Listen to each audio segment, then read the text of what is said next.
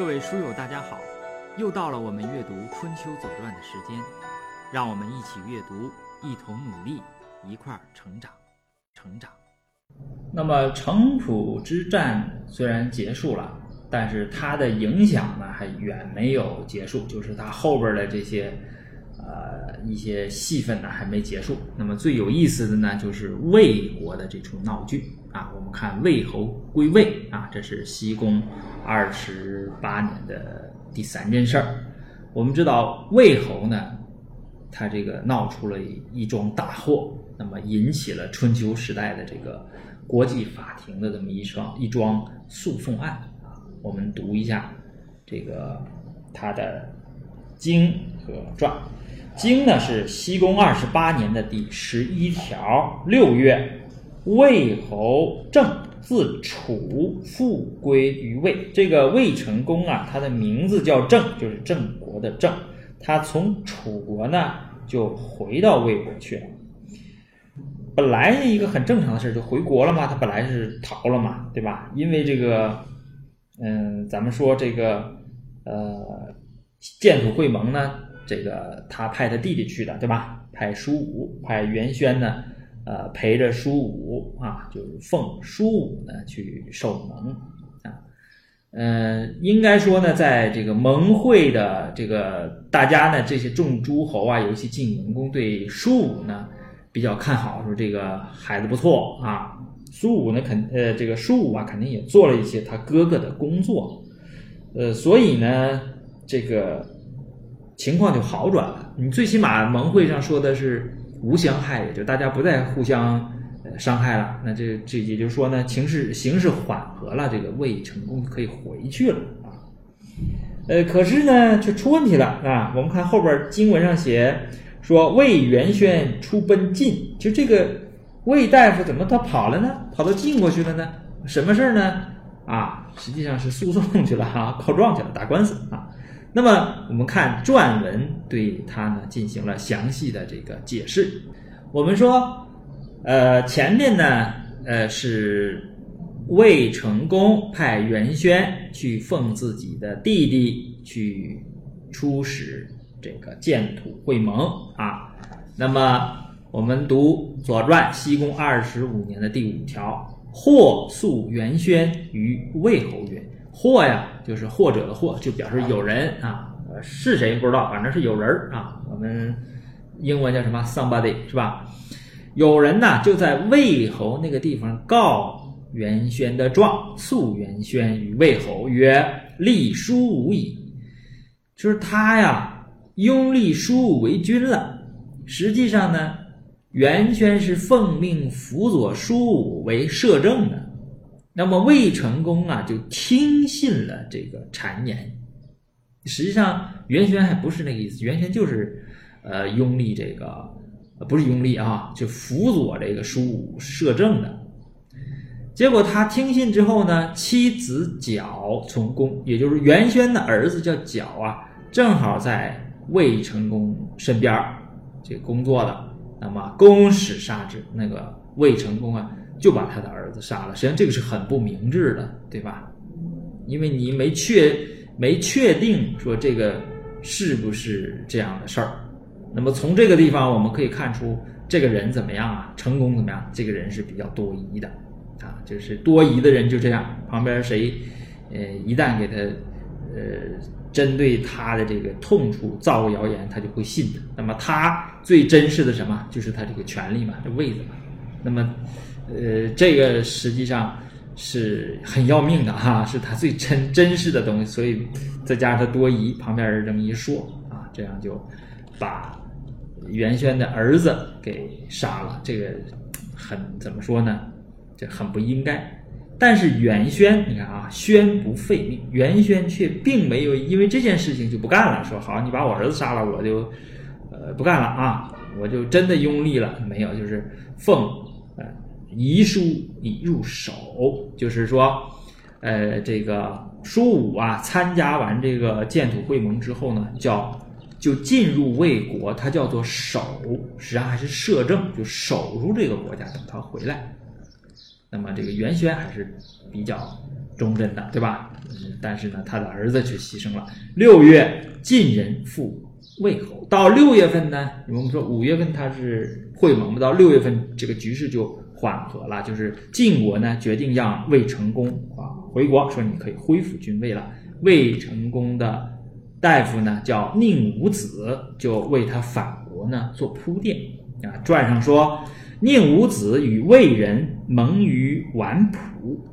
曰：天祸魏国，君臣不协，以此，呃，以及此忧也。今天佑其中啊。这个前面我不知道大家我读的时候大家能不能听懂啊？就很简单，就宁武子和呃魏人，当时这个魏国人不是把他们的国君赶出这个国都了嘛，对吧？那么和这些人呢，就在呃我宛浦这个地地方啊，呃要。怎么说呢？在这个地方盟誓啊，就说啊，说天祸未果，君臣不协。君臣呢，这不和谐，对吧？这个臣子呢，把这个君给撵出去了啊啊，也就是使使得呢，呃，产生了这样的忧患啊。那么今天佑其中啊，忠啊，就是忠心的忠啊，呃，天忠就是天的心啊，天佑其中呢，就是天的心。在我这儿啊，天心在我啊之意啊。那么现在呢，这个就说什么呢？拨乱反正了啊，呃，使借将心一向从也啊。呃，这个就说呃，这个魏侯啊可以反国了啊。不有居者，谁守社稷？不有行者，谁汉啊？木鱼。那么。这个养牛啊叫牧，养马叫御啊。那么表示什么呢？就是说，在家的啊要守社稷，在外的呢要开窗呃要开疆拓土。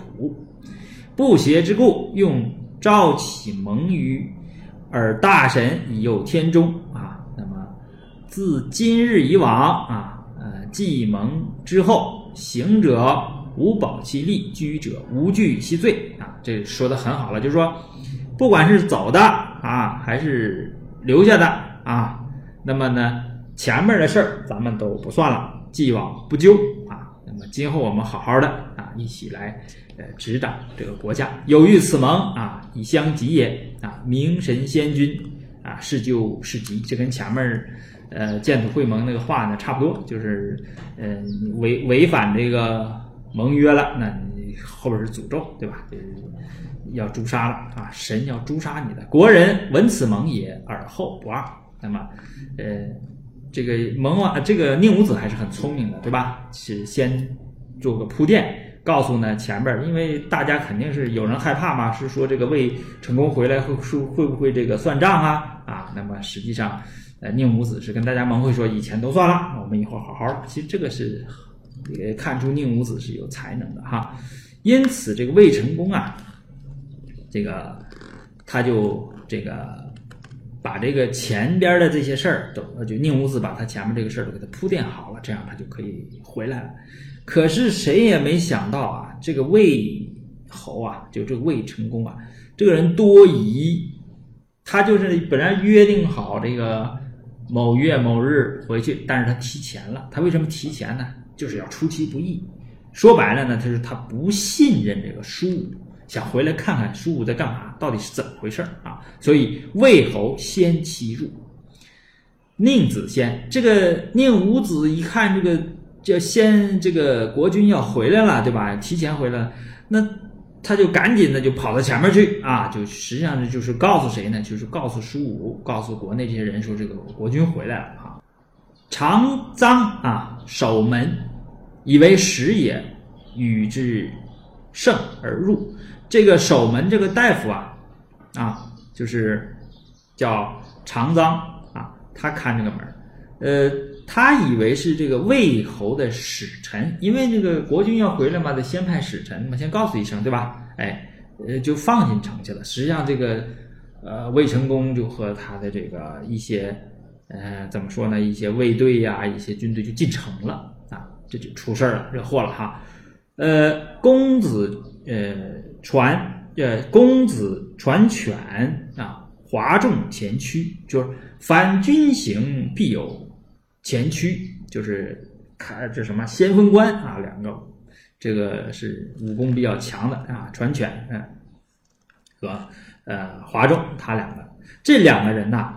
呃，坏事儿了！这两个人是什么？这两个人是迎合军意而争功的小人，就是他知道啊，魏侯魏成功是多疑的，然后呢，也知道呃这个比较恨啊，就是因为他把这事当真了嘛，就恨这个舒武的这个这个他这个弟弟啊，以为他舒武是篡了他的位了啊。那么，所以呢，这两个人就冲到前面啊，这导致这个舒武惨死啊。说舒武将沐，舒武要洗头啊，沐浴嘛。闻君至，喜捉发走出。听说他的哥哥回来，因为前面是宁武子在前面。赶紧回去告诉嘛，就告诉这个叔武，叔武正在这洗头发，一听说哥哥回来，挺高兴，就捉着这个，就就拿着这个头发啊，捉住这头发就出来了呀，见他哥哥。这个结果呢，前驱射而杀之，就传犬和和这个华仲就把叔武啊给射杀了，就死了。死了之后呢，实际上这个魏成功才知道，公之妻无罪也，枕之骨而哭之。哎呀，这个魏成功这才知道自己这个弟弟呀是忠心的，他是守国摄政，他们不是说拥立自己，不是说篡位。结果他因为本来这兄弟俩呢他俩的这个关系就应该很好啊，感情就应该很好的啊。那么这个舒武呢冤死了，那么这个魏成功肯定是悔恨不已啊，悔恨不已。呃，他呢就这个枕之骨而哭之，这个枕之骨啊，就是有好几种说法啊。嗯，是他枕着舒武呃这个哭啊，还是抱着舒武的头啊？嗯，骨是大腿嘛，就谁枕谁的大腿呢？就说不清楚了啊。但是不管怎么说，就是魏成功在这悲痛欲绝，他后悔嘛。本本来这个弟弟本来他俩感情很好，因为他派他弟弟去摄政嘛，那肯定是很信任，这哥俩肯定关系好。结果呢？自己把自己这个弟弟冤冤杀了，他这个原因在哪儿？这个祸祸根呢？就是说魏成功他呃猜忌，而且好用小人，这是他招灾惹祸的根源。首先是猜忌，第二是用小人。你想那个那两个人，哎呀，赶紧往前跑，立功，对吧？结果呢，弄错了，对吧？弄错了。这个宁武子后面还会。还会出现的啊，宁武子呢，就是，呃，孔子在《论语》里边有对有对他的评价啊。这宁武子后边的戏份还有，我们一起呢先看一下评价，然后我们再品一品这个。讲到宁武子的时候，我们再品一品这个孔子对他的评价哈。在《论语公冶长篇》第五的第二十一章啊，子曰：“宁武子，邦有道则治，邦无道则愚。”啊，就是说宁武子啊，这个智慧和。愚笨啊，是这个是什么呢？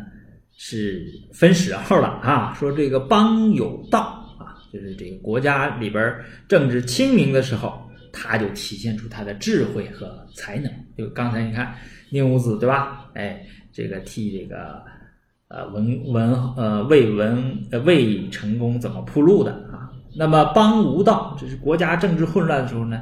他就变得很糊涂了，则愚啊。后边这句话有意思哈，说其智可及也，其愚不可及也。这宁武子啊，他表现他智慧的时候呢，他这个我们都能觉得啊可以理解，我们也能呃赶得上，我们也能那样。但是他这个愚啊，他装起糊涂来，那我们真是赶不上啊。这说明呃宁武子呢。呃，后边有他装糊涂的时候，非常有意思啊。等我读到那个时候，我们再说。大家不要忘了这个评价，就是说其智可及也，其愚不可及也。我们知道后世有郑板桥吧写的“难得糊涂”啊，你看看这个“其愚不可及也”是什么意思哈？就说孔子呢是高度评价了他的智慧啊，这个人是很聪明的哈，审时度势啊，知道怎么样。避开危险，你想这个魏成功多难伺候，这多疑，还用用这个善用这个不善用啊，就是愿意用这个小人。你看那个袁轩不就是被坑了吗？被小人给坑了，对吧？包括他叔武，是吧？呃，袁轩出奔晋，这个袁轩找霸主去告状去了，要告这个魏成功啊，所以这个国际法庭这就叫开庭了啊。经西公二十八年的第十八条说，晋人执魏侯，归之于京师，魏元轩自晋复归于魏，就很简单啊。嘿 嘿这个晋人就把魏侯啊抓到京师了，因为这个东西不能抓到晋国啊，要抓到王室啊，在那个地方开国际法庭啊，呃，叫归之于京师。打了一这个官司呢，最后袁轩赢了啊，袁轩自晋复归于魏，袁轩就回到魏国了。那么这个经文呢，就是个标题了，对吧？啊，那么具体内容呢，是看传，《左传》西公二十八年的第八条，魏侯与袁轩讼，这样两个人开始打官司了啊。这个一个是魏成功，一个是袁轩啊。袁轩是原告，魏成功是被告。但是呢，呃，这个袁轩是臣，魏侯呢是君，这两个人不能，级别不一样嘛，不能对峙，所以要找一个谁呢？要找一个人来替魏侯啊。那么我们看，宁武子为辅啊，真庄子为坐。这个坐啊。就是，呃，是什么呢？就是代替这个魏侯的代理人啊。这个宁武子呢是助理啊，是这个代理人的呃助理，也就是真庄子的助理。呃，世荣为呃大事，大事呢就是律师，负责与法官往来辩论啊。也就是真庄子呢坐在那儿啊。呃，代表这个魏成功啊，宁武子呢，呃，做他的助理，然后这个世荣呢为他辩护，呃，魏侯不胜，结果呢败诉了啊，这个魏侯呢不胜，败诉了，杀世荣啊，把这律师给杀了啊，越真庄子把这真庄子的腿砍了啊，呃，脚砍掉了啊，呃，为呃宁欲忠而免之。那么要不要处理宁武子呢？这个宁武子啊，当时一定是有表现的啊，这个怎么表现就不知道了。结果呢，呃，晋国的这个法官就认为说，这个宁武子啊，这个人还比较忠诚的，就算了，就不杀他了啊，也不对对他进行惩罚了，免之。执魏侯归之于京师，置诸身事，那就把这个魏侯呢就。关起来了，关到哪儿呢？关到京师啊，关到京师，把他嗯放到一个监狱里边，绅士嘛，是放到一个监狱，呃，这个监狱里了哈，给关起来了。那么宁子执那陀瞻焉啊，这个呃，这个陀呀，哎，这字怎么说呀？这光拿嘴说这个字。这都不好说，驼是什么？有点像囊啊，就是装衣服的囊啊，就装衣服的这么一个一个一个兜子之类的东西啊。那个毡呢，就是膳食的膳啊，左边是个食物的食，右边是一个这个擅长的擅，去叫提手啊。呃，是什么？是周啊。那么就是驼瞻，叫直纳驼瞻焉是啥意思？就是说宁武子来负责魏成功的饮食起居啊。这没完呢啊，这个是留个伏笔，后边还有事儿啊。后边这个魏成功还有事儿。袁轩归于魏，立公子瑕。这袁轩呢赢了就回国了，把公子瑕就魏成功的一个公子啊，呃。这或者是他的兄弟吧，就把他立为国君了啊，立公子瑕为呃国君。那么呢，就是啊，怎么说呢？这场公官司呢就打完了啊，打完了，以这个原先胜诉这个告告终啊。那么国语呢，这个记述了这个晋文公啊，他是本打算杀死魏成功的但是碍于当时的形势啊，所以呢，他实际上是是留了一招，因为明着杀杀不了了啊，他就暗杀啊，就暗杀呢被呃宁武子呢给挫败了哈。我们看《国语周语》中第十八章啊，这个襄王拒杀魏成功，实际上是要杀他了哈。说温之会啊，温之会是后边啊，还没那个啊没到呢啊。温之会晋人之成功归于周啊，他不是把他放到京师了吗？晋侯请杀之，那么文公啊就想要杀他，就请求襄王啊，那么王曰不可啊，襄王说不行。夫正自上下者也，上作正而下行之不逆，故上下。无怨，今叔父作证而不行啊，吾乃不可乎？